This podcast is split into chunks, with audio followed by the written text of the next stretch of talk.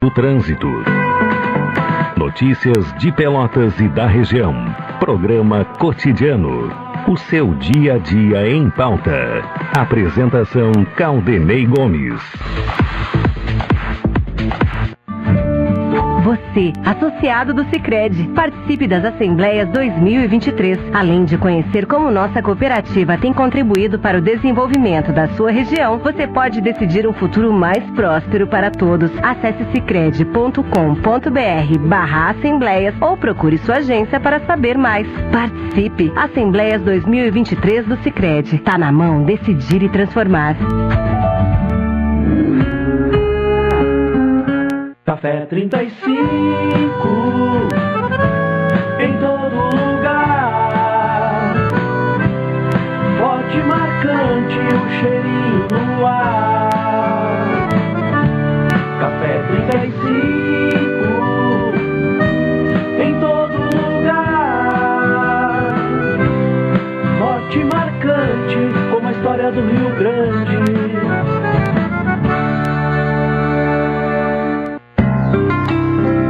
Doutora Maria Goretti, médica do trabalho, realiza exames de admissão, demissão, mudança de função, retorno ao trabalho e laudo PCMSO, Programa de Controle Médico de Saúde Ocupacional.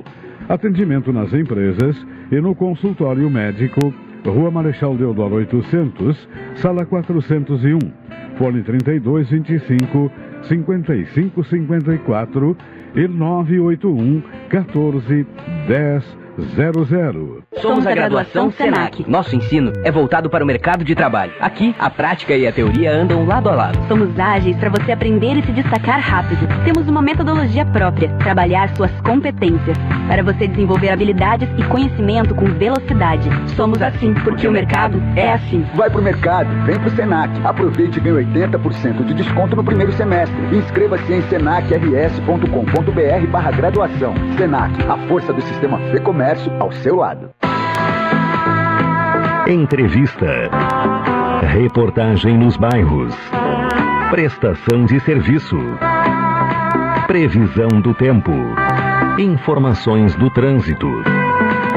Notícias de Pelotas e da região. Programa cotidiano.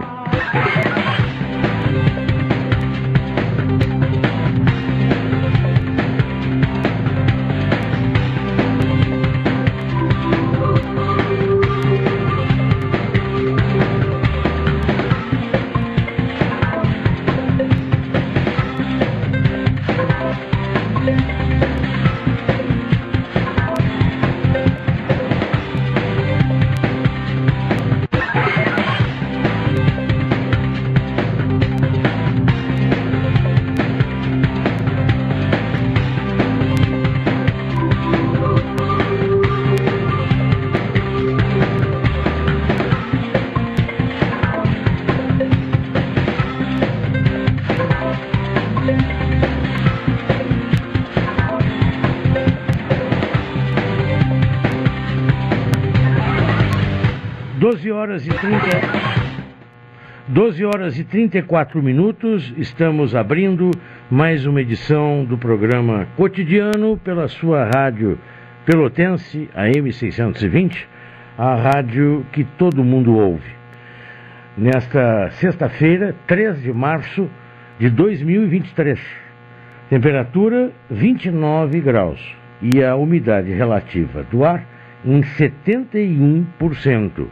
Portanto, a, a previsão do tempo dava conta para a possibilidade de chuva nesta sexta-feira e o volume estimado de 10 milímetros, que ainda, ao menos aqui no centro, não ocorreu, embora muitas vezes tenha previsão e a chuva se dá em alguma, algum distrito, alguma área mais próxima né, e, não, e não acontece aqui.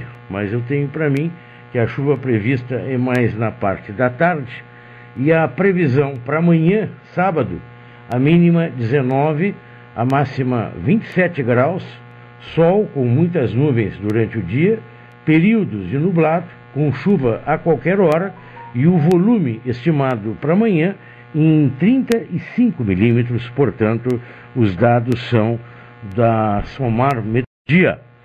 No Guanabara, você volta das férias com a casa limpinha e organizada. Também conosco, Expresso Embaixador, aproximando as pessoas de verdade.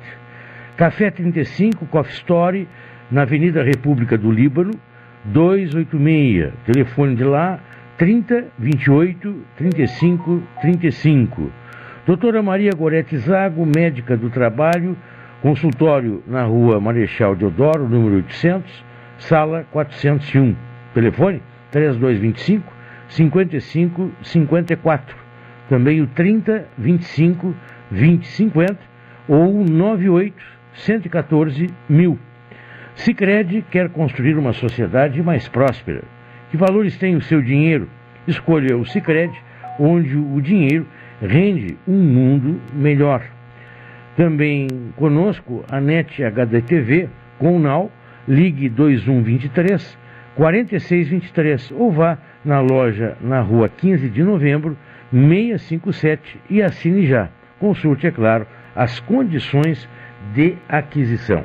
São os apoiadores de mais essa edição do programa cotidiano. Entre os assuntos em nível nacional, a, a presidenta do PT, Gleice Hoffmann, recebeu uma mensagem do coordenador da Federação Única dos Petroleiros, Davi Bacelar, reclamando do que chama de perigosas indicações do ministro de Minas e Energia, Alexandre Silveira, para o Conselho de Administração da Petrobras.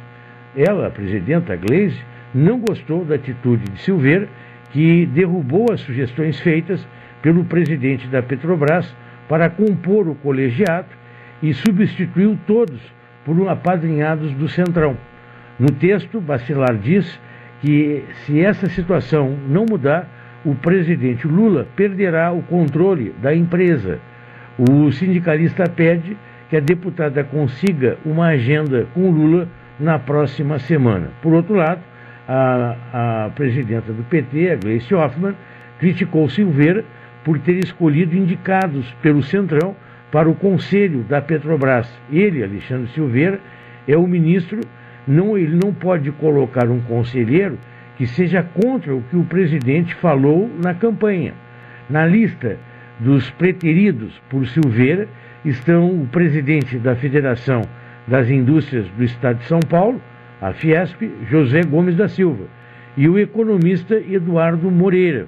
E por sinal, né, Eduardo Moreira, ele costumeiramente ele participa nas redes sociais e me parece ser um bom economista, né? E contrapõe uma série de conceitos que uh, costumeiramente não são trazidos. Mas é interessante, ele é da área do, de, de, banco né? e tem posições bastante claras.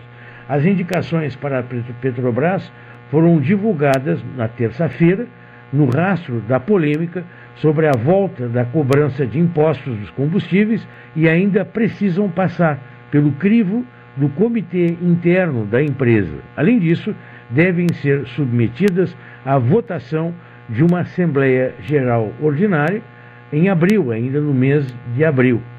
Outro assunto, ainda na parte da política, o presidente Lula descartou escolher o próximo procurador da República com base em uma lista tríplice elaborada pela Associação Nacional dos Procuradores da República. Segundo o chefe do Executivo, a escolha será pessoal sobre os dois nomes que poderá indicar ao Supremo Tribunal Federal, o Lula disse que defende que uma possível escolha do seu próprio advogado Cristiano Zanin Martins ao cargo seria merecida, afirma. Só espera escolher um cidadão que seja decente, digno, de muito caráter e respeitado. Não penso mais em lista tríplice da PGR, não é mais o critério. Vou ser mais criterioso, afirmou em entrevista à rádio Band News FM ainda nesta manhã. Agora chama atenção porque houve críticas uh, contumazes né, na conduta do Jair Bolsonaro naquela época, quando ele desprezou a lista tríplice e escolheu o Procurador-Geral da República. Por ele, E de lá para cá, muitas críticas se faz à Procuradoria-Geral da República. E agora, o presidente Lula diz que não obedecerá ao critério da Associação Nacional dos Procuradores da República, que sempre indicavam. Né? Então, é, é como a, a, mudam as cabeças, né? as formas de pensar de um tempo para outro. E isto aí né, são as contradições, né? e são muitas vezes contradições que comprometem até. A Advocacia Geral da União defendeu o direito do presidente em destituir membros da Comissão de Ética Pública da Presidência. Há um mês foram dispensados três dos sete integrantes do colegiado, nomeados ano passado pelo então presidente Bolsonaro, em tese, teriam mandatos até 2025. Um desses que foi dispensado entrou com um mandado de segurança na Suprema Corte. As dispensas ocorreram logo após o jornal Estadão ter revelado que o colegiado beneficiou ex-ministros de Bolsonaro, ao mesmo tempo que concedeu quarentena remunerada a aliados que sequer apresentaram proposta de emprego. A comissão liberou ministros a trabalharem em empresas que mantêm relação com as pastas que chefiavam. Ah, portanto, em parecer enviado ao STF, a AGU sustenta que a legislação brasileira não estabelece regra específica para a destituição dos membros da comissão de ética. O órgão argumenta, contudo, que a função pública de conselheiro se enquadra na atuação de agente honorífico e que, portanto, não há qualquer expectativa de estabilidade ou preservação de mandato quando não previsto legalmente. Ah, de qualquer forma, né, eu nem sei o porquê da Comissão de Ética Pública, na medida que é muito questionável. Né? Quer dizer, se dá quarentena para quem né, concede a quarentena remunerada ainda por cima, né, para aqueles que nem emprego tiveram. E ainda, né, eh, dentro dessa mesma quarentena, permite ainda que a, essas pessoas que deixaram o governo, o governo passado, uh, ingressem em atividades de, de pastas que chefiavam, né? Uh, que tinham relação com as pastas que antigamente, anteriormente chefiavam. Isto aí, eu acho que poderia até dispensar todos, né? porque de ética, né? essa ética é meio, meio contraditória, para não dizer algo mais. São 12 horas, mais 44 minutos você ouve programa cotidiano pela sua rádio pelotense. Levantamento dos cargos comissionados das agências reguladoras aponta que há pelo menos 1.110 posições à disposição do governo para serem preenchidas por pessoal sem nenhum vínculo com o serviço público, tampouco especialização concreta nas áreas requeridas. Vamos, vamos resumir. Tem 1.110 cabides de emprego. Com uma canetada, o indicado está empregado, recebendo salários que chegam a 15.700 reais.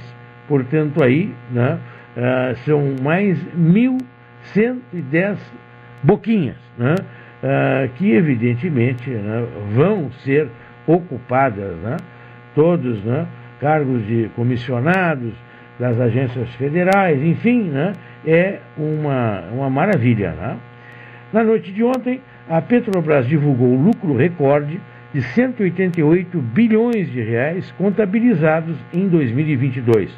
Festejados pelo mercado, os resultados robustos têm sido durante duramente criticados pelo governo federal em função do pagamento bilionário a acionistas. A estatal vai distribuir uma cifra total recorde de 215,7 bilhões de reais, três vezes o orçamento atual do Bolsa Família. E diziam que a Petrobras era nossa, que o petróleo é nosso. Né? Isso era a fake news na época da ditadura, né? porque de nosso tem nada. Outro assunto, agora local. A prefeita Paula recebe convite para participar de homenagem à ACP. A prefeita foi convidada para escrever o prefácio do livro que faz referência aos 150 anos de atividade da instituição. Isso aconteceu ontem, pela manhã. A prefeita recebeu no Paço Municipal o presidente da Associação Comercial de Pelotas, Fabrício Cagol, acompanhado do ex-presidente da entidade, Mauro Bom. Os gestores convidaram a chefe do executivo para participar do processo de criação de um livro em homenagem aos 150 anos da ACP, com capítulos que mesclam a trajetória da entidade com a história da, do, de Pelotas. O livro deve ser lançado no mês de setembro e deve contar com aproximadamente 200 páginas. De acordo com a diretoria da instituição, duas sessões foram selecionadas para receber autores especiais e a apresentação e o prefácio. Ah, os convidados escolhidos foram o atual presidente, a prefeita, né, também estarão, são convidados né, para compor essa construção dessa obra, do livro né, da ACP, que deve ser muito bom. Né, eu já estou, uh, já vou ficar na fila né, para ver esse livro, né, contando um pouco da história do comércio de Pelotas, nada melhor, né, e o comércio de Pelotas. Né. O, e aí feito esse livro pela, pela Associação Comercial de Pelotas, que é uma entidade também bastante representativa. Escola Infantil do Instituto de Menores oferece 110 vagas. A Prefeitura assinou ontem o termo de colaboração que possibilita a ampliação do serviço educacional para crianças em Pelotas. Portanto, a Prefeita assinou o termo de colaboração entre o município e a Mitra Arquidiocesana de Pelotas, que possibilita a ampliação do serviço educacional para as crianças na cidade a Escola de Educação Infantil Dom Antônio Zátera, o Instituto de Menores, foi inaugurada durante a cerimônia e oferecerá 110 vagas por alunos. As vagas pra, para alunos, melhor dizendo, as vagas destinadas a crianças com até 5 anos e 11 meses vão representar a diminuição de quase 10% no déficit enfrentado na educação infantil em Pelotas. Esses primeiros anos de de vida, conforme pontuou a gestora municipal, são considerados uma etapa importante em que deixa marcas duradouras nas crianças. Muito bem, agora já está conosco o Wilton, na Lousada, de Brasília. Boa tarde, Cidadania e Sociedade uma abordagem dos principais assuntos do dia no comentário de Hilton Lousada. Boa tarde, Hilton. Tudo bem? Boa tarde, Leandro. Tudo bem? Boa tarde, ouvintes da Pelotense. É, em Brasília chove ou está tempo bom? É, o tempo está parcialmente nublado agora, Leandro. É, aqui também tá... calor, mas nublado, né? É, sem dúvida. Vem chuva por aí, uma chuva abençoada. É, para nós aqui. esperando também. É. Mas deve vir até o final da tarde. Uhum. Bem, Leandro, um registro importante que merece destaque e que movimentará Brasília durante o ano é a questão referente ao julgamento das chamadas sobras eleitorais. Em agosto do ano passado, a Rede Sustentabilidade ajuizou a ADI número 7228 questionando alterações que a Lei 14.211 de 2021 tinha promovido no Código Eleitoral, especificamente em relação ao artigo 109. A inovação legislativa consistia em que se passaria a exigir que os partidos políticos tivessem obtido pelo menos 80% do chamado quociente eleitoral e os candidatos tivessem votação nominal igual ou superior a 20% desse quociente para participar da distribuição das chamadas sobras eleitorais. Segundo a rede de sustentabilidade, essa regra 80-20 teria instituído na prática uma espécie de cláusula de barreira e estaria esvaziando, por uma via diferente, o sistema eleitoral proporcional, que está previsto no artigo 45 da Constituição Federal. Ainda segundo a Rede Sustentabilidade, essa situação somente poderia ocorrer através de uma emenda constitucional.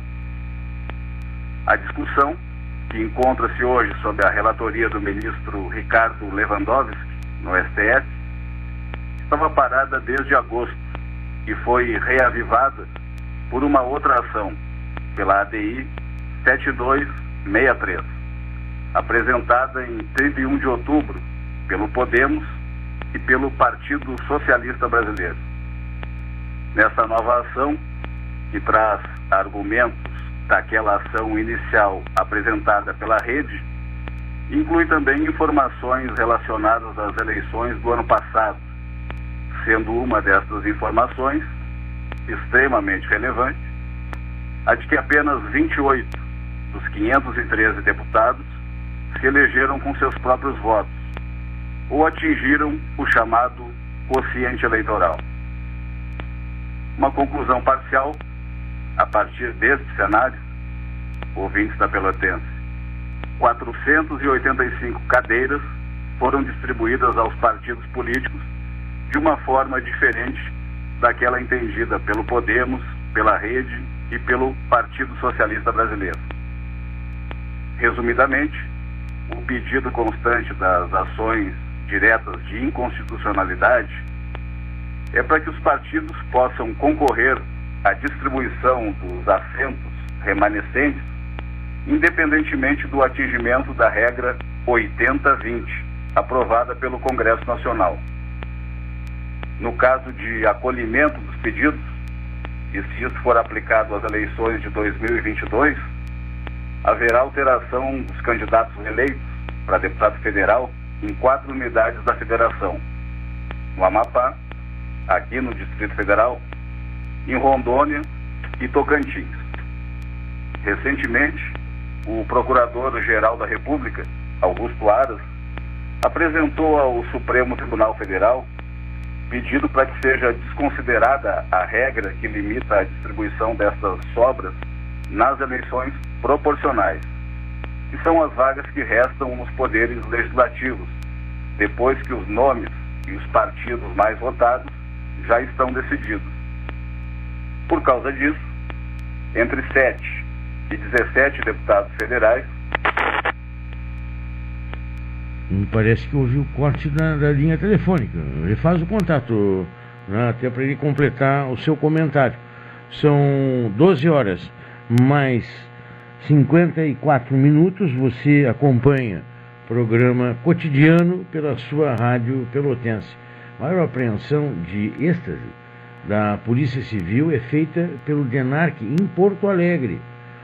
A matéria que está no Correio do Povo dando conta que a maior apreensão dessa substância na história né, do Rio Grande do Sul.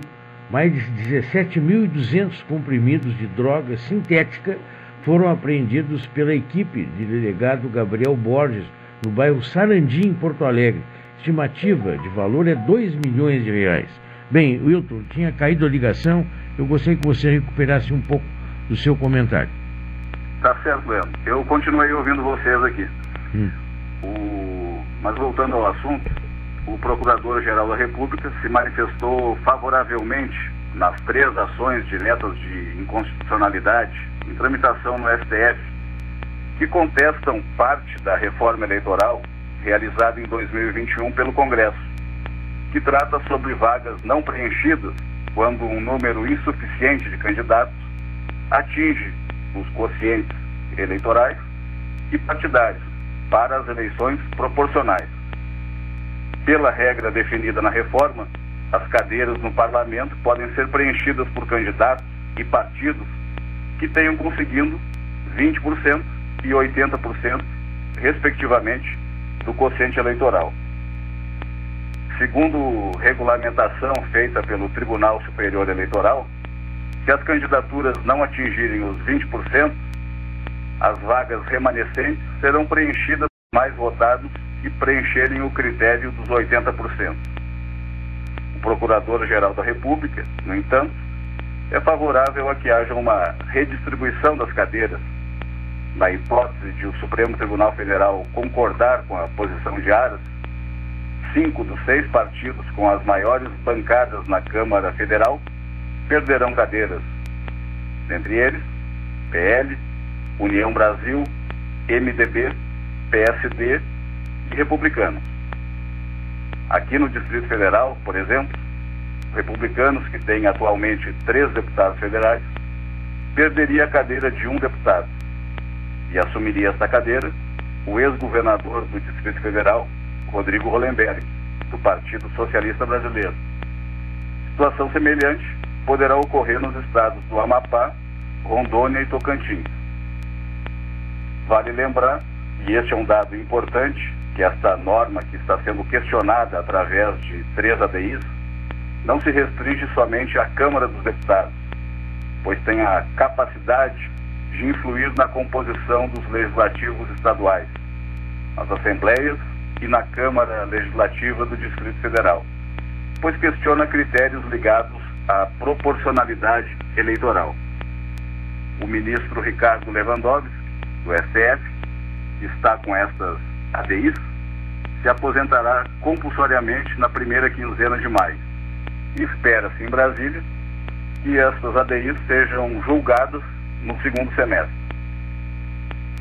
Um outro assunto relevante que merece atenção é que a semana que se encerra trouxe uma significativa discussão no espaço público. A visita a Brasília do enviado especial dos Estados Unidos para mudanças climáticas, John Kerry, foi importante. Durante sua passagem por Brasília, ele circulou tanto pelos ministérios quanto pelo Congresso Nacional, ratificando a defesa da diminuição das emissões de gases de efeito estufa e também sobre a contribuição a ser feita pelos Estados Unidos ao Fundo Amazônia. Em uma das reuniões, que contou com a presença do vice-presidente da República e ministro da Indústria e Comércio, Geraldo Alckmin, o americano manifestou interesse em temas como transição energética, desmatamento, além de parcerias entre os dois países em outras áreas. Além do vice-presidente e da ministra do Meio Ambiente, Marina Silva, participou também da reunião o presidente do BNDES, Aloysio Mercadante, que é responsável pela gestão do Fundo Amazônia. Essa questão do Fundo Amazônia tem gerado um certo desencontro de informações e expectativas. Desde a reunião da COP27 no Egito, evento destinado a tratar das mudanças climáticas no planeta, havia uma expectativa brasileira de que os Estados Unidos contribuiriam com bilhões de dólares. As expectativas foram sendo infladas durante os meses de dezembro e janeiro. Após a visita de Lula aos Estados Unidos e com o um aceno por parte dos americanos de apenas 50 milhões de dólares, houve um balde de água fria nas expectativas brasileiras. Ainda não foi definido nenhum valor, mas o enviado especial americano disse que irá se empenhar junto ao governo e ao Congresso norte-americano e também junto à iniciativa privada para que sejam encaminhados recursos bastante significativos ao Brasil através do Fundo Amazônia. Segundo o Geraldo Alckmin, está claro que o Fundo Amazônia já foi ativado. É privado, gerido pelo BNDES e auditado, tanto nacional quanto internacionalmente. Até o momento, Alemanha e Noruega são os países que contribuem para o fundo, mas outras nações já manifestaram intenção de contribuir. Então, é isso. Para além disso, ouvintes da Rádio Pelotense, o que mais haveria para ser dito? Em relação às questões climáticas, acredito ser razoável termos uma expectativa aqui no Brasil de que o enviado especial dos Estados Unidos para o clima realmente se empenhará para que os norte-americanos contribuam com um valor dentro do Fundo Amazônia. É bom lembrar que ele já foi secretário de Estado, o equivalente ao ministro das Relações Exteriores no governo de Barack Obama. Não esqueçamos das excelentes relações mantidas por Lula com Biden, que é um presidente democrata. E lembremos também que quando George Walker Bush, republicano, era presidente dos Estados Unidos e Lula presidente brasileiro, também houve uma relação bastante produtiva entre os dois países, excluindo os negacionistas climáticos norte-americanos e os apoiadores ferrenhos de Donald Trump, a tendência é a de que as questões brasileiras sejam vistas com boa vontade, tanto pela Casa Branca quanto pelo Congresso dos Estados Unidos. Leandro. Sim. Perfeito. Obrigado, Wilton. Ficamos para uma boa, boa tarde. tarde aos ouvintes da Pelotense e até amanhã. Uma boa tarde, um bom fim de semana. Voltamos na próxima segunda-feira. Uh, nós vamos com isso as mensagens gravadas e retomamos logo após com outros assuntos dentro do programa cotidiano.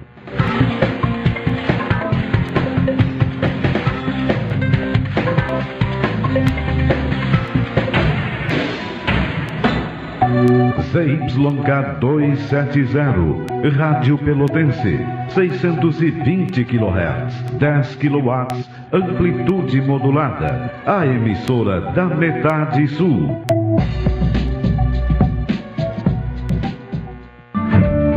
Você, associado do Sicredi, participe das Assembleias 2023, além de conhecer como nossa cooperativa tem contribuído para o desenvolvimento da sua região. Você pode decidir um futuro mais próspero para todos. Acesse sicredi.com.br/barra assembleias ou procure sua agência para saber mais. Participe! Assembleias 2023 do Sicredi. Tá na mão decidir e transformar.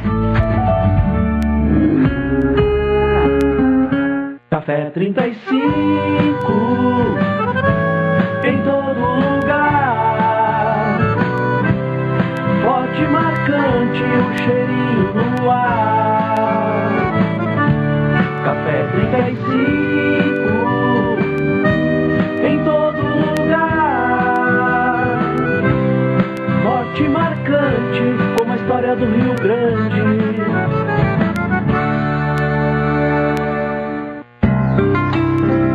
Doutora Maria Goretti, médica do trabalho, realiza exames de admissão, demissão, mudança de função, retorno ao trabalho e laudo PCMSO, Programa de Controle Médico de Saúde Ocupacional.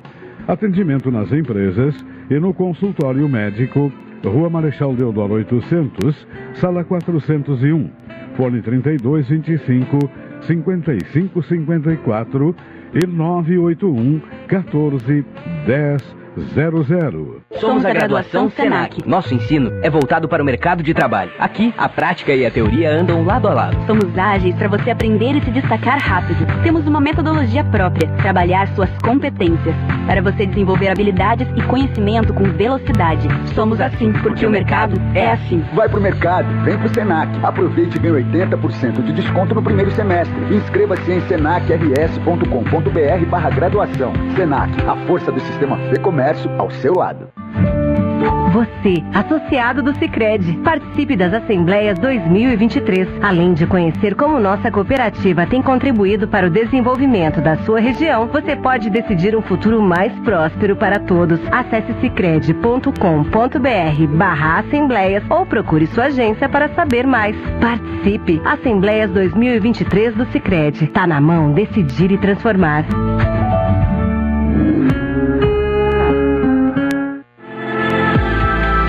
Expresso Embaixador informa.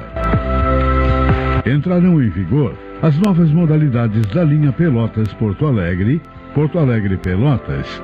Agora o direto passa a se chamar Executivo e o Golden Class passa a se chamar Leito. Horários e mais informações, acesse www.expressoembaixador.com.br ou no Instagram arroba Expresso Embaixador. Expresso Embaixador, aproximando as pessoas de verdade. Quer estar mais conectado? Do que nunca e ainda aproveitar uma condição especial? Venha para Ozirnet e aproveite. São 600 mega de velocidade com Wi-Fi 6 a partir de R$ 99,90. É internet de qualidade com uma condição que só a Ozir oferece. 600 mega de velocidade com Wi-Fi 6 a partir de R$ 99,90. Confira ainda a possibilidade de instalação gratuita. Ozirnet, sempre ao seu lado.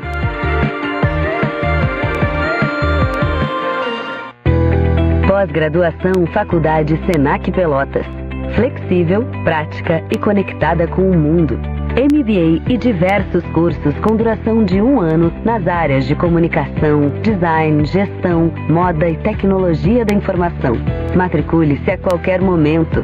Acesse senacrs.com.br pós e conquiste a carreira dos seus sonhos. Senac, a força do sistema Fê Comércio ao seu lado.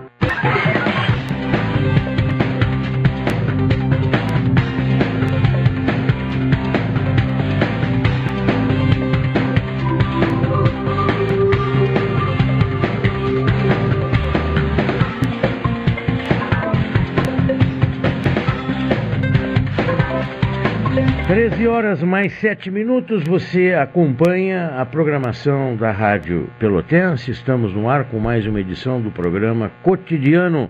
Temperatura 29 graus. Vamos um pouco sobre economia. O setor de serviços do Brasil caiu em território de contratação pela primeira vez em quase dois anos, em fevereiro, com redução da demanda e aceleração nas taxas de inflação mostra uma pesquisa privada. Isso nesta sexta-feira. O índice de gerentes de compras, o PMI, na sigla em inglês, da SIP Global para os serviços brasileiros, caiu a uma leitura de 49,8 em fevereiro, ante 50,7 em janeiro, ficando abaixo da marca de 50, que separa a expansão da contratação pela primeira vez desde maio de 2021, depois de ver as taxas de crescimento esfriarem a cada mês desde as eleições presidenciais, o setor de serviços do Brasil entrou em contração em fevereiro, disse um dos especialistas que da área da direção associada da economia da SP Global Marketing Inteligência. Ah, conosco na outra ponta o Marcelo, professor Marcelo Dutra. Boa tarde, Marcelo, tudo bom? Boa tarde, Leandro. Boa tarde, ouvintes da Pelotense. Tudo bueno? Tudo bem. Sabe que eu fico fazendo as contas, né? Quanto tempo leva no Brasil para que nós consigamos esquecer as tragédias? Eu acho que é muito rápido. E pior, né? As ações, né? É, são anunciadas durante o período da tragédia, onde as atenções estão todas elas para a tragédia. Quanto tempo passa também para que essas ações na, fiquem na gaveta, né? eternamente, muitas vezes eternamente? É, é, na prática, o, o, que a gente tem visto, né? Governo entra, sai, tragédias acontecem, a gente é, inclusive tem ali né, uma certa expectativa né, de que nos períodos é, em determinados períodos do ano, em determinadas regiões, ou vai chover muito, ou vai cercar muito. A gente já até mais ou menos tem essa, este senso, né? Ele Sim. só não sabe exatamente o que vai acontecer, mas a gente sabe que está faltando, continua faltando planejamento, continua faltando organização de Estado, continua faltando sensibilidade política, continua faltando investimento continua faltando, sobretudo, né, consciência até das pessoas, né, no, no sentido de cobrar mais por essas questões. Né? A gente, é, o, a razão da gente ter uma memória tão curta em relação aos eventos né, que acontecem é porque a gente também tem pouco hábito de cobrança. Né? Nós é, temos aquela cobrança imediata no momento que somos atingidos, e que muitas pessoas de alguma forma ficam sabendo daquela notícia, mas a cobrança efetivamente ela não ocorre, ela não se faz. Então, quando acontece essa cobrança, é muito importante, é muito salutar. É só para exemplificar um caso, né? É, tem uma matéria hoje que é um matéria especial no Diário Popular, que eu achei fantástica, assim, né? que tem tudo a ver com essa questão é, futura, né? de uma possibilidade de, uma, de um novo evento de alagamento, de enchente, que é a questão ali da argolo, né? relacionado à obstrução do, dos canais de drenagem, né? que estão sujos. Aliás, esse é um tema recorrente nas nossas falas, né? A gente fala que o problema é, é, é, da drenagem em Pelotas está associado, a, primeiro, ao fato de que ela não acompanhou o crescimento da cidade, né? E segundo, que para além de suja, obstruída, né, tem lixo, as pessoas, enfim, jogam lixo, mas tem uma manutenção é, que deveria ser feita com mais frequência e não é, né, por parte da prefeitura. E por outro lado, tem o fato de que está associado ao esgoto, o que a lei, inclusive, nem permite. Então, no, no, que diz respeito ao saneamento, as nossas demandas são enormes, talvez o maior problema ambiental de todos os tempos, mas mais do que isso, nos falta uma percepção né, de cobrança diária por uma melhoria do serviço, pelo nosso serviço de saneamento. Isso inclui a drenagem. Então foi muito importante hoje uma manifestação nesse caderno especial dos moradores ali da Argol, que estão preocupados e com razão, porque ao encher o canal, né, óbvio que a água invade os prédios, invade né, as residências, invade as entradas de garagem, isso é ruim, isso é perigoso, né, porque não é uma água limpa, então é uma água com doenças, e essas questões todas precisam aparecer nos jornais, precisam aparecer nos programas de rádio, nós precisamos fortalecer esse tipo de cobrança porque é algo que nos atinge a todos. E, e isso, como disseste, é né, uma cidade baixa. E nós estamos e gostamos, né, queremos o asfalto. Mas o asfalto impermeabiliza, né, é. diminui a absorção da água na, da chuva. Logo ela vai correr para o lugar mais baixo, se não tiver. Uma, uma drenagem. É aquela coisa, né? É feita para os carros e é feita para aquele momento, né? é, é, de passagem. Mas para um morador, né, o entorno do asfalto, não necessariamente é algo que vale compensar. Isso quando o asfalto simplesmente é o asfalto e não vem seguido de todo um contexto de melhorias daquela região, que é o que a gente, na verdade, tem visto muito, né? Às vezes se apela ao asfalto por conta do povo. Mas sabe se, Marcelo. Só que o entorno continua. É, em alguns pontos, até quando foi feito o trabalho de pavimentação, ah, se fez o trabalho de ba por baixo, né? mas mesmo assim há acúmulos d'água que são clássicos aqui em Pelotas.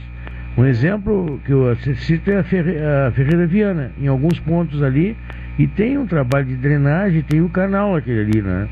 Mas mesmo assim, quando a chuva é muito intensa, ele acaba mantendo alguns acúmulos de água. Não, e, e, essa, e essa é uma questão interessante, né, Leandro? Porque quando a gente fala assim, esses momentos de chuva muito intensos, eles estão se reproduzindo com mais frequência. Sim. Na prática, está chovendo mais ou menos o mesmo. O que está mudando é o comportamento dessa chuva. Eu não lembro Ela qual foi o governo. em determinados momentos. Sim, não lembro qual foi o governo municipal, mas tenho para mim que deva ter sido lá o Bernardo Fetter, se não me falha a memória. Que no canal, aquele canal que fica atrás do Canto do Brasil ali. Né? estou te ouvindo agora, Leandro. É, o canal ali que fica atrás do Banco do Brasil. Chegaram até colocar máquina ali dentro, né? Para fazer uma limpeza plena. Não me lembro quem era. E dali se tirou até lixos assim, desde de sofá é, então, e tudo mais, é, né? Eu lembro que eu lembro que até em outro momento, eu acho até que numa conversa nossa de, de quinta-feira, é, é, eu lembro de ter comentado sobre isso, né? Que é uma obrigação do poder público de fazer a limpeza, a manutenção, também de fiscalizar, porque está previsto em lei municipal, né, e lei de outras esferas, né, porque poluição é uma prática de crime, mas está previsto na lei municipal, inclusive, que descartar o lixo em via pública, né, da forma como a gente muitas vezes vê por aí, né, é, é, está sujeito a multa. Então, não, não, não pode ser feito, é algo que prejudica todo mundo que mora ali na, né, no entorno daquele lixo colocado. Então, a fiscalização tem que acontecer, a limpeza tem que acontecer, mas também um trabalho forte de conscientização, educação ambiental, de sensibilização das pessoas. E isso o poder público tem poder de fazer. Quem sabe Sim. trabalhar mais em mensagens no rádio, quem sabe trabalhar mais nas redes sociais, em campanhas na TV, em campanhas nos jornais. Ou seja, é preciso fazer uso de todos os instrumentos que alcancem a grande massa da população, né, no sentido de dizer, olha, não se faz isso, não se pode fazer isso, porque para além de não ser algo legal do ponto de vista da legislação, é algo que prejudica a comunidade como um todo e que precisa ser evitado de todas as formas, até mesmo porque limpar os canais, tirar a sujeira, né, e até mesmo ter um corpo permanente de fiscalização é algo que custa caro e custa caro para nós todos, né, porque somos nós todos que moramos na cidade. Sim, mas é, parece que tem algumas pessoas que não, não conseguem se contagiar com isso, né? É, mas, e ah, parece que colocam as coisas até de propósito. Ou então tu paga um carroceiro, né? E aqueles, às vezes a pessoa está ali para cumprir mesmo, né? E pega um fogão velho, né? E bota lá no aterro, lá ah, naquele caminho ali da que vai para Tiradentes, ali na, entre a Ferneira Viana, é um exemplo, né? Ou então tem alguns locais, até para meio para distantes, que escolhem uma esquina lá e despejam lixo. É. O, na colônia não se vê isto. Né? É. Mas quanto mais próximo da cidade, mais comum. Então, é, é, é, é essa é a necessidade que temos de insistir e, e, de uma forma contínua, permanente, de tentar, então, sensibilizar o maior número de pessoas possíveis que, ao perceber uma prática ilegal como essa, de denunciarem, de chamarem né, o corpo da fiscalização, de levar ao conhecimento das autoridades né, e de exigir né, que o poder público faça a devida manutenção e limpeza. Porque quem passa por uma água de drenagem depois de um evento de chuva muito acentuada, essa água está contaminada com esgoto. É o mesmo que andar no meio do esgoto, o que não deveria, mas é a nossa realidade. E isso é um perigo, porque quem tem acesso a essa água ou é, ou é atingido por essa água está sujeito a doenças. Né? Então, é, é algo que compromete a nossa saúde. E, claro, também compromete a nossa economia. E por essa razão que eu tenho defendido há muito tempo né, que, no que diz respeito ao saneamento, é a nossa principal questão ambiental e a que nós temos que atacar de forma veemente. Sim, perfeito. Tá aí. Vamos uh, acreditar que a gente possa mudar isso, né? É, é um, algum, é um trabalho, né? Tem que E tem que é exatamente, é um trabalho permanente, né? Permanente, até de vigilância uh, dos nossos hábitos, não, porque né, também nós cometemos os nossos erros, todos nós, né? E às vezes até a gente tem a, a consciência que está errado, mas continua fazendo da mesma maneira, né? É, mas isso uh é, dura por um tempo, até que a gente aprende, até que a gente é. faz diferente, né? Temos que pensar que a gente mora numa cidade que é grande, que tem muitos problemas e que é muito difícil esperar né, que a administração consiga né, resolver uhum. tudo sozinha, porque é, não é possível, não é viável. Não dá só né? para culpar. A, a, forma das coisas uhum. acontecerem é da gente ajudando. Com certeza. Né, ajudando. Não dá só para botar tudo nas costas do governo. Não, né? claro Nós temos não. a nossa parcela de, claro que não. de compromisso. Né? com a nossa atitude de cobrança, de registro e, claro, de fazer a nossa parte no sentido de não deixar o cenário pior. Né? Tentar, então, é, ao mesmo tempo, é, instruir, informar, esclarecer as pessoas que essas áreas contaminadas precisam ser sanadas e a gente não pode agravar colocando mais lixo, colocando fogão velho, pedaço de sofá, armário, coisa que o valha dentro né, desses canais, porque a situação só se torna pior. Tá aí, obrigado professor. Né? Um bom fim de semana, voltamos obrigado. a falar na próxima semana. Beleza, um grande abraço. Sexta-feira, né? Muito bem, são 13 horas mais 21 minutos. Você ouve programa cotidiano Vamos citando aqui os nossos apoiadores, são eles. No Guanabara, você volta das férias com a casa limpinha e organizada. E olha, também sugiro passar lá na gôndola das carnes, que as carnes do Guanabara são excelentes, né? Expresso Embaixador, aproximando as pessoas de verdade. Café 35, Coffee Story, na Avenida República do Líbano, 286, telefone 30 28 35 35. Doutora Maria Gorete Zago, médica do trabalho, consultório na rua Marechal Deodoro 800, sala 401, telefones 3225 5554, também o 30 25 2050 ou o 98 114 mil. Sicredi o quer construir uma sociedade mais próspera. O que, que valores tem o seu dinheiro? Escolha o Sicredi onde o dinheiro rende um mundo melhor. E o dinheiro que é captado aqui, né, ele acaba girando também em investimentos aqui. Esse é um diferencial importante. E eu, dias atrás, estive no Cicred, eu me encantei lá com as estruturas todas, né? Eu sou associado e também sou correntista. E eu não sabia, ah, acabei entendendo um pouco mais esse processo todo, né? E é tão importante a gente ter um, uma área bancária, quase bancária, né? É, que é da região, que consegue investir na região. Então tem esse lado importante do, da cooperativa de crédito Sicredi. NET HDTV com o NAU, ligue 2123 4623 e vá na loja na 15 de novembro 657, assine já. Consulte as condições de aquisição também, não é? Muito bom, muito bem. Em seguida nós já teremos uma outra pauta. Não foi possível contato? Não? Tá bem. Não existe telefone, mas está aqui o telefone. Vou dar uma conferida, porque está aqui, o número é esse aqui. Ó, né? Só falta botar um 9 a mais. Né? Mas está aí o número, vê se confere. Né? Tá aí, deveria ser este. Né? A dona Janete, né? não, não conseguiu? Bom, tá, tenta novamente. Então a gente faz o contato aqui pelo nosso WhatsApp mas é, infelizmente se não temos condições a gente passa para outra situação.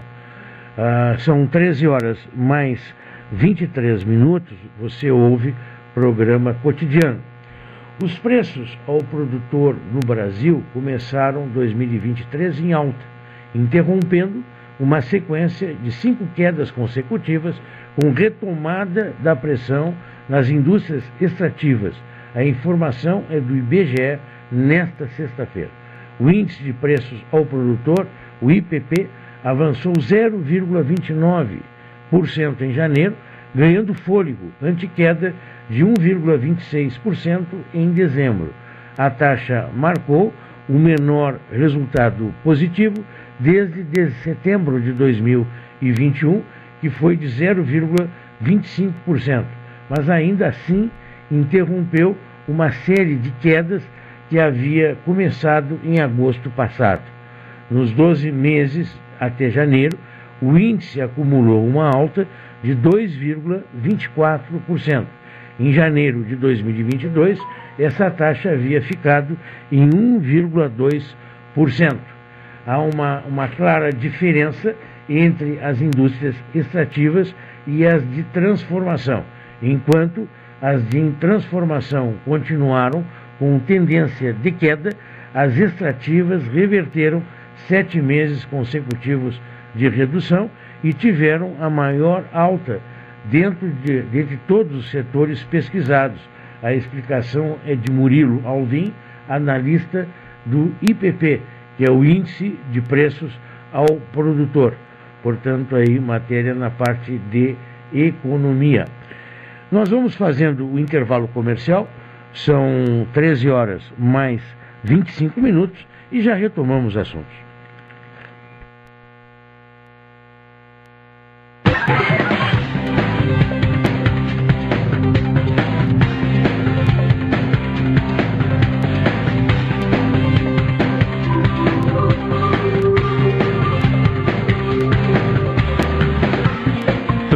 Transportadora Fonseca Júnior é VaptVupt por você. Ligue 053 32 78 7007 e transporte suas encomendas com praticidade, rapidez e segurança.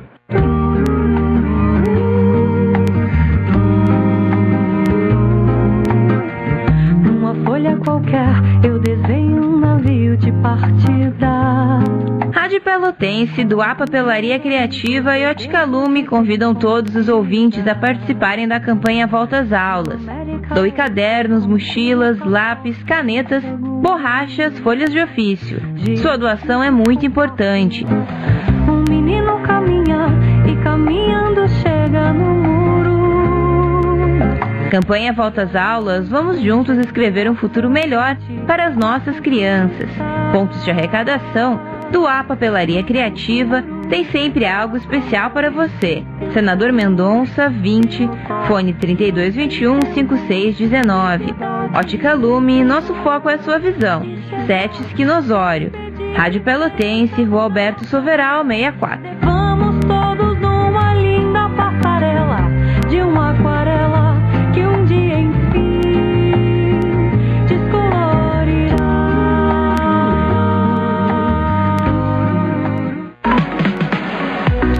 Conquiste tudo para sua casa e pague em até 10 vezes sem juros. É isso mesmo! Na Taqui você encontra material de construção, móveis, eletrodomésticos, ventiladores, camping e jardim e paga em até 10 vezes sem juros nos cartões Visa, Master e Elo. Não perca tempo! Vá até a Taqui mais próxima e confira os itens da promoção. É só até o dia 4 de março. Lojas Taqui. Taqui, tá em casa.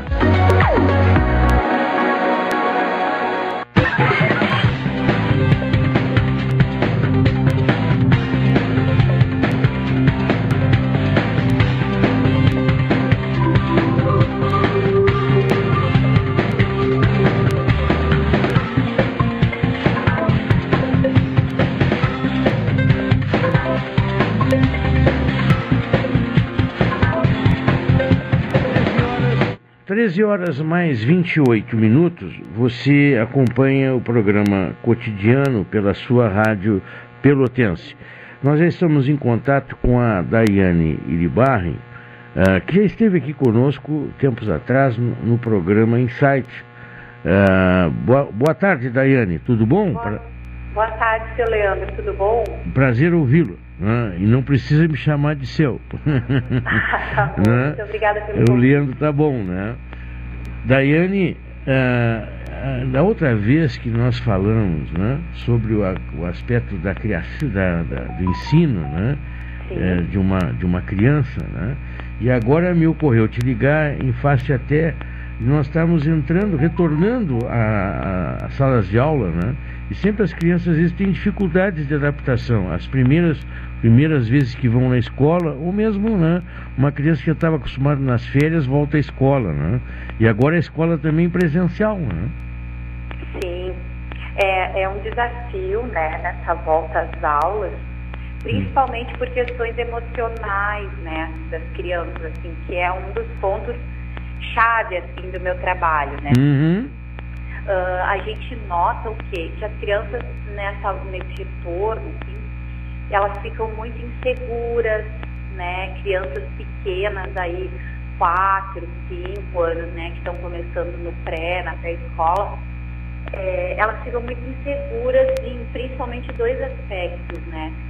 Uh, o primeiro que é se o pai e a mãe realmente vão voltar para buscá-las na escola, né? Então, será que minha mãe vai voltar? Quem vai me garantir que minha mãe vai voltar para me buscar, né? Que meu pai vai me buscar, uhum. né? Então, a gente nota isso, assim. E qual é o nosso papel enquanto pais e mães, né?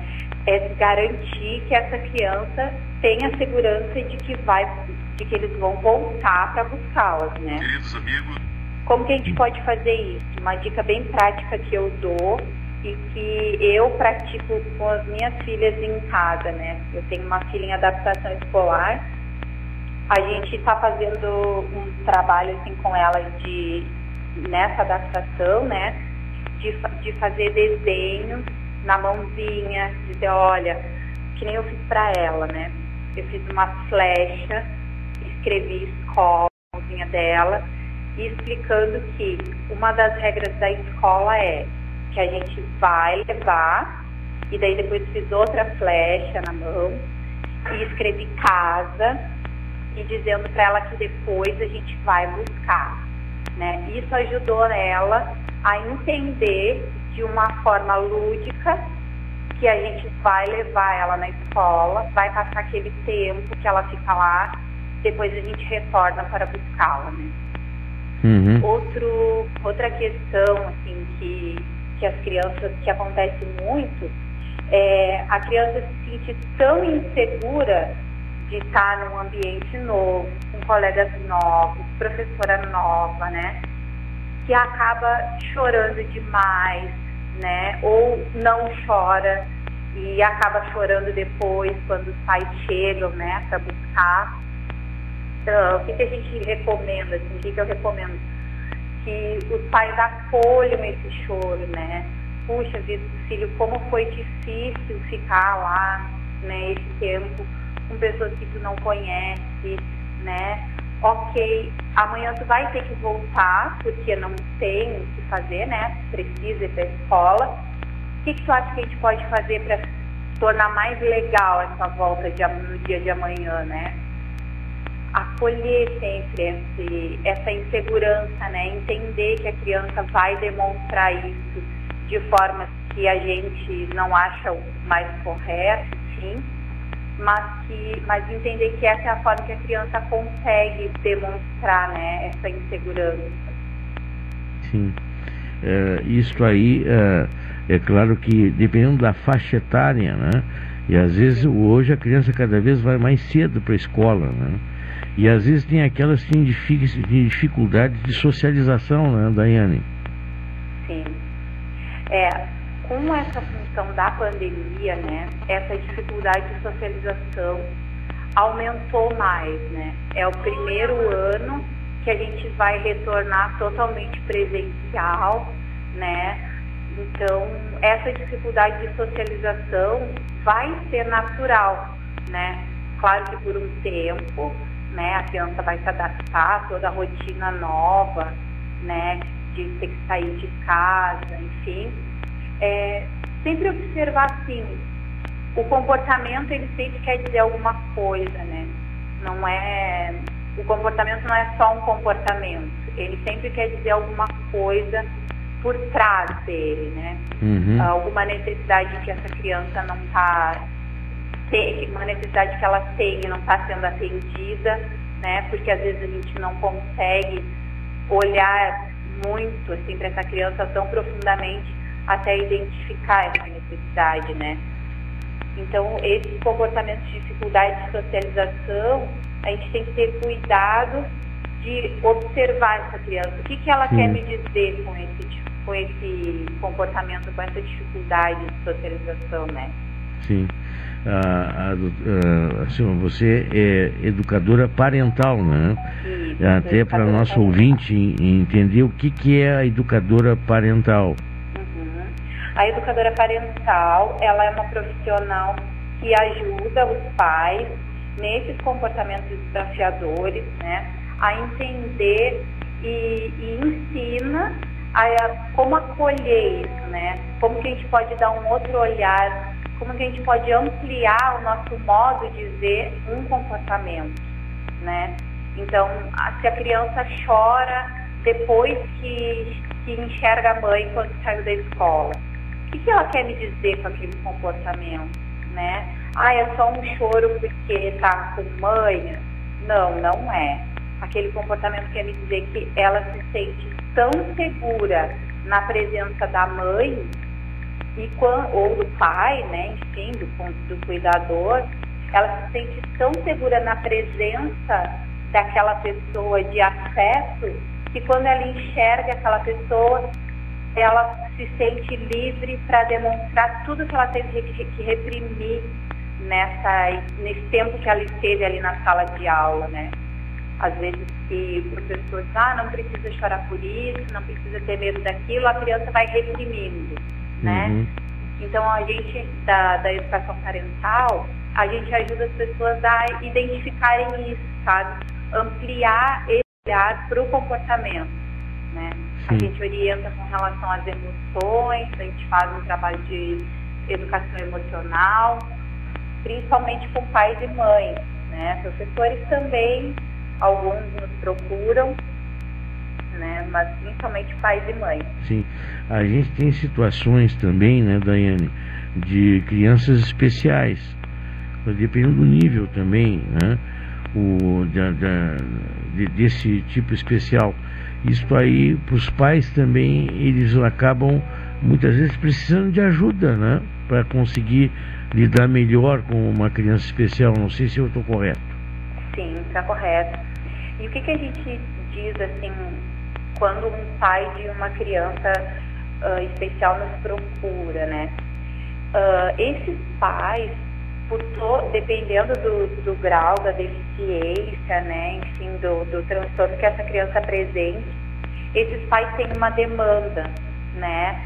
Seja emocional, eh, seja de levar essa criança para as terapias que precisa fazer, né? Enfim, esses pais, então eles, o que, que gente orienta sempre? Que eles tenham um espaço para cuidar deles, né? Por quê? A gente só consegue dar para o outro aquilo que a gente tem dentro da gente, né?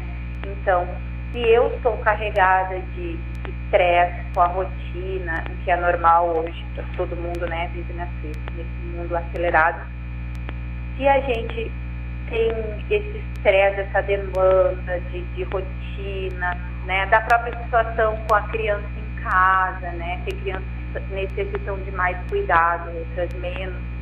A gente sempre orienta, enquanto educadora parental, que esses pais tenham um espaço seguro, né, seja com uma educadora parental, seja com uma psicóloga, seja com um psicanalista, né, que tenham um espaço para os pais cuidarem de si. A gente só consegue dar para o outro aquilo que a gente tem na gente, né? Uhum. Dentro da gente em abundância. Então, se eu estou carregada no meu mundo interno de estresse e preocupação, eu não vou conseguir dar tudo de mim. Claro que eu sempre vou fazer o meu melhor, Uhum. mas eu não vou conseguir dar tudo de mim a- quanto aquela criança necessita, né? Sim, é Então, tão, a gente tão- tão também importante, né? orientação. É tão importante essa ligação com os pais, ainda mais com toda e qualquer criança, mas uma criança especial ela, ela precisa, né?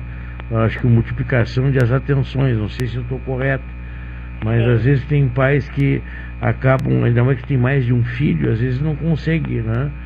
Dar plena atenção, né? Exatamente. É. Tem uma ferramenta que a gente utiliza na disciplina positiva, que é uma das bases do meu trabalho, que é tempo de qualidade, né? Se tem outras crianças na casa, o que a gente recomenda? Que esse pai, essa mãe, dependendo dessa faixa etária, da, da faixa etária das crianças, separe um tempo de qualidade especial com cada filho, né? Então dê uma folga com o filho que demanda mais, vai um pouco para outro, para um outro cômodo com a outra criança, fica ali 10, 15 minutos, 20, dependendo da faixa etária, para que esse filho sinta que, bom, agora minha mãe, meu pai vão dar atenção exclusiva para mim, né? E ir para esse lugar com presença realmente, longe de celular, né? Sem, sem se preocupar com nada, né? Tentar dar aquele tempo de qualidade para aquele filho ali, para que todas as necessidades dele também sejam vistas, né? E consigam ser supridas da melhor forma possível. Claro. A gente percebe que a, a- bom, a, a professora, principalmente das primeiras séries, assim, né? Elas têm um feeling de, de acompanhamento, de conseguir perceber coisas, detalhes nas crianças que às vezes até a pessoa em casa não percebe, né? Ela está acostumada, embora sejam muitas crianças às vezes numa sala de aula, né, Daiane? Sim, exato. E como é. é importante essa pessoa na sala de aula porque de repente é o divisor de águas, né? De até encaminhamento, situações assim, né? De... Exatamente. A gente trabalha também com a orientação parental Hum. para professores, né? A gente tem um curso exclusivo para professores, enfim. Eu ainda não tenho essa formação exclusiva para professores, né? Uhum. Mas assim, é, os professores eles têm uma capacidade de conhecimento, uma base de conhecimento muito grande, né? para lidar com esses desafios, né? A própria experiência deles em sala de aula, isso conta demais, né? Então, eles são profissionais preparados para ajudarem, né, os pais nessa caminhada de identificar aí o Sim. que, que, que aquele comportamento quer dizer, né? Claro. Tá bem, Daiane. Ah, aliás, isso aí, quer dizer, pode ter, existe profissional para ajudar, né? No caso, uma, uma família, muitas vezes, né? E a pessoa, às vezes, não sabe para quem recorrer. É, se pensa, às vezes, no psicólogo, que também é um profissional importante. Mas Claro. o educador parental, ele pode ajudar, né? E, uhum. Como é que é, e existe uma procura nesse sentido, por, por essa área? Como é que se dá essa procura, da, Daiane? Sim, existe uma procura bem significativa, né? É uma profissão bem nova ainda, né? Vai mais daqueles pais mesmo que ah, não sabem mais o que fazer quando o filho chora, né? Quando os pais se sentem tão cansados de ter aquele mesmo desafio, né? Seja briga entre irmãos, é, birra de criança na rua, né? Ah, esses pais se sentem tão cansados de não saber como agir, né? E esses comportamentos são esperados, esses comportamentos são é, normais nas crianças, né? Mas às vezes o adulto se sente tão incapaz de lidar com aquilo e não sabe a quem recorrer, né? Então a, educa a educadora parental vem para ajudar os pais a ampliarem o olhar para esses comportamentos e um- fazer um, um- um trabalho de autoconhecimento também, porque se a gente não se a gente não conhece o que passa no nosso mundo interno, a gente não tem como ensinar uma criança o que passa no mundo interno dela. Então a educadora parental vem com espaços de total é, zero julgamento, ah, um espaço totalmente seguro para a gente conversar, para a gente fazer dinâmicas, para a gente ah, fazer exercícios que nos ajudem a ampliar esse nosso olhar para o comportamento desafiador da criança.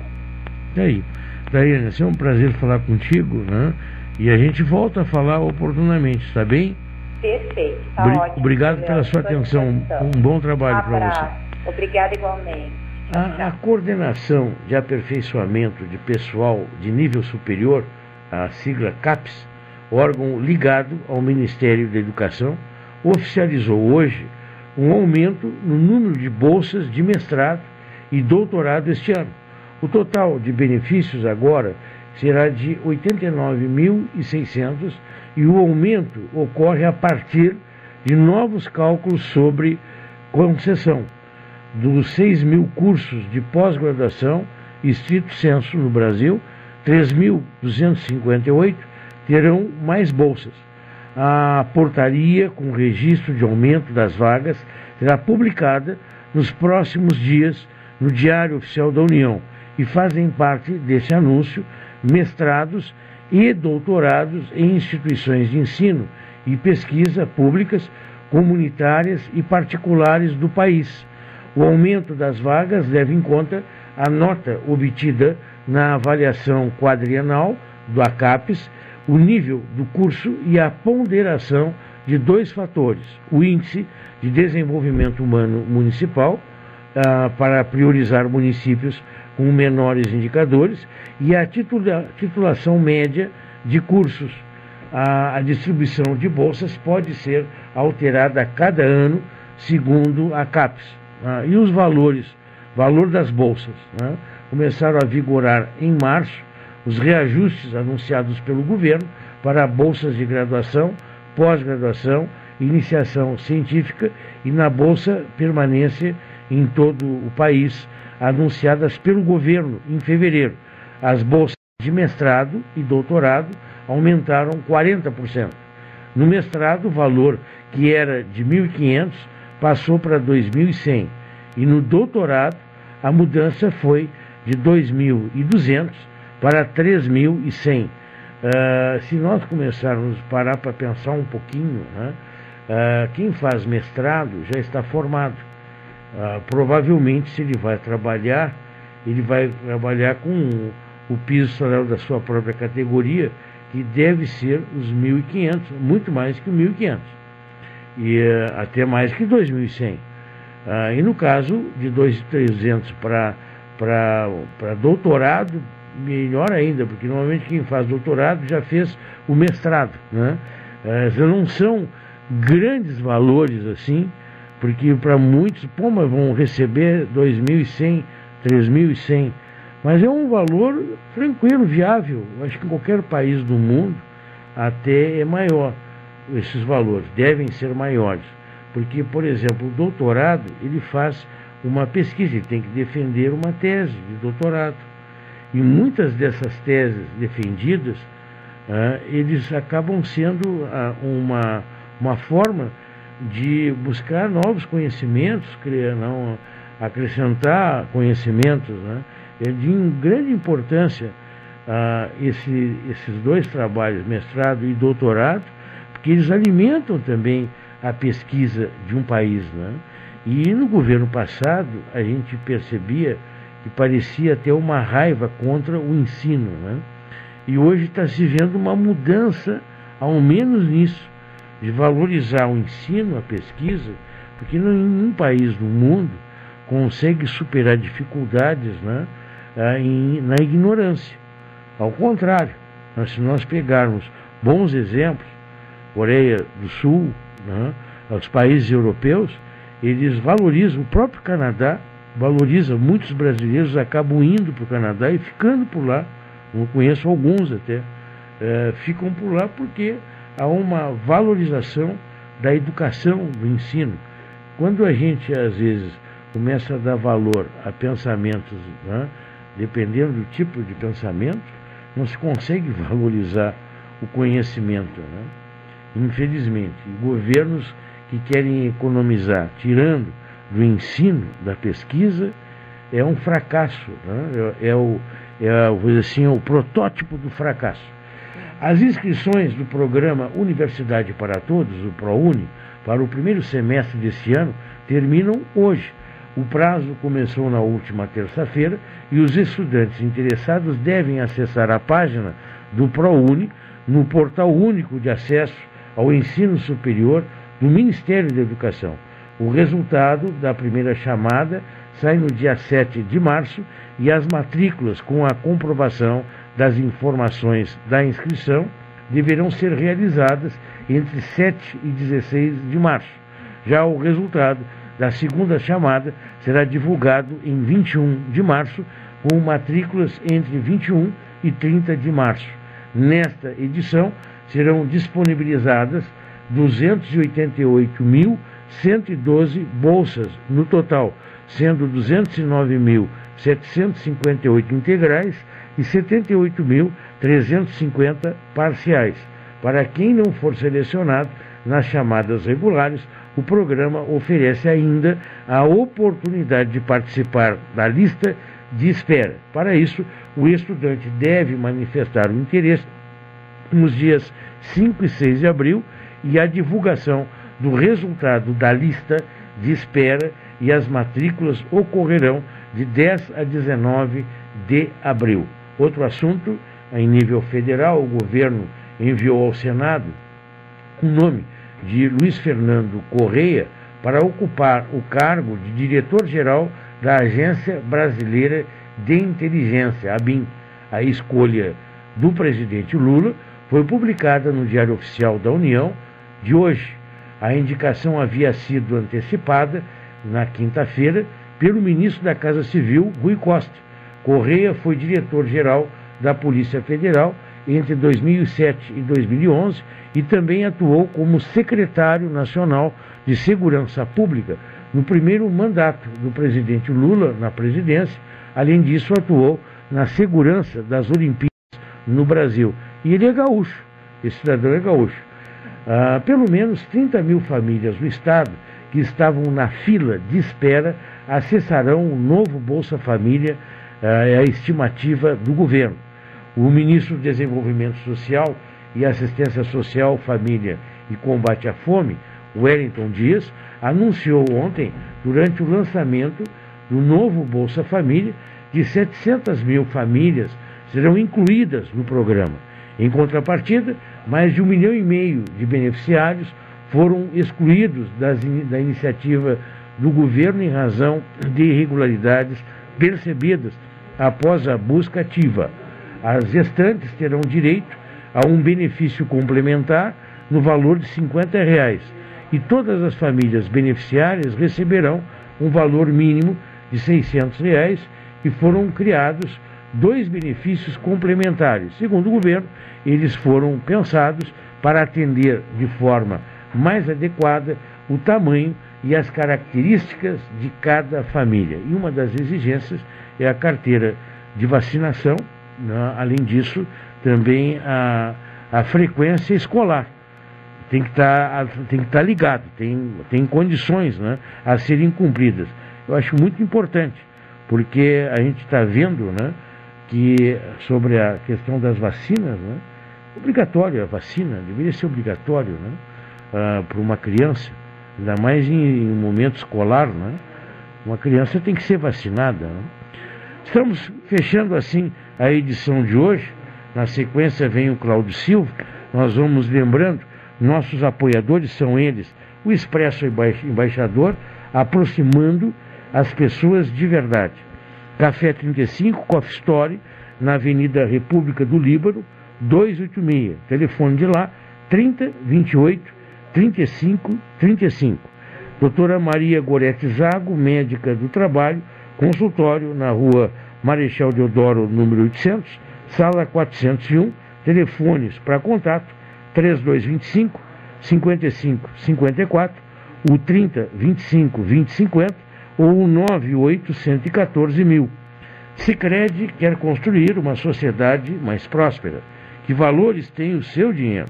Escolha o Sicredi, onde o dinheiro rende um mundo melhor, portanto aí na comercial do Sicredi, também conosco NET HTV, HDTV com Now, ligue 2123 4623 ou vá na loja da 15 de novembro 657 e assine já. Consulte condições de aquisição da NET HD TV. Ficamos assim agradecendo a sua sintonia. Olha, a previsão do tempo para esse fim de semana é de chuva, hein?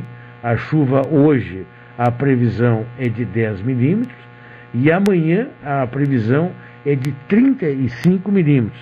E ainda sobra alguma coisa para domingo. Tem sites e dão possibilidade de chuva no domingo, outros já nem tanto. Né? Mas, a rigor, a Somar Meteorologia prevê chuvas ah, daqui até o dia 15. Nós teremos uma sequência de volumes de chuva, não tão grandes como esse de amanhã de 35 milímetros, mas uma presença de chuva ao longo da primeira quinzena de março. São as águas de março. E vamos ao primeiro fim de semana deste mês. Na, um bom fim de semana a todos que nos acompanham, embora nós vamos retornar ainda hoje no programa Opinião e amanhã no programa Insight conversaremos com o Dr. Renato Alain, porque o mês de março é o mês da, também da área de proctologia e o mês de março também é o mês do Dia Internacional da Mulher. E sobre isso nós estaremos conversando com a doutora Isane Dávila, né, que estará conosco também amanhã. Até lá.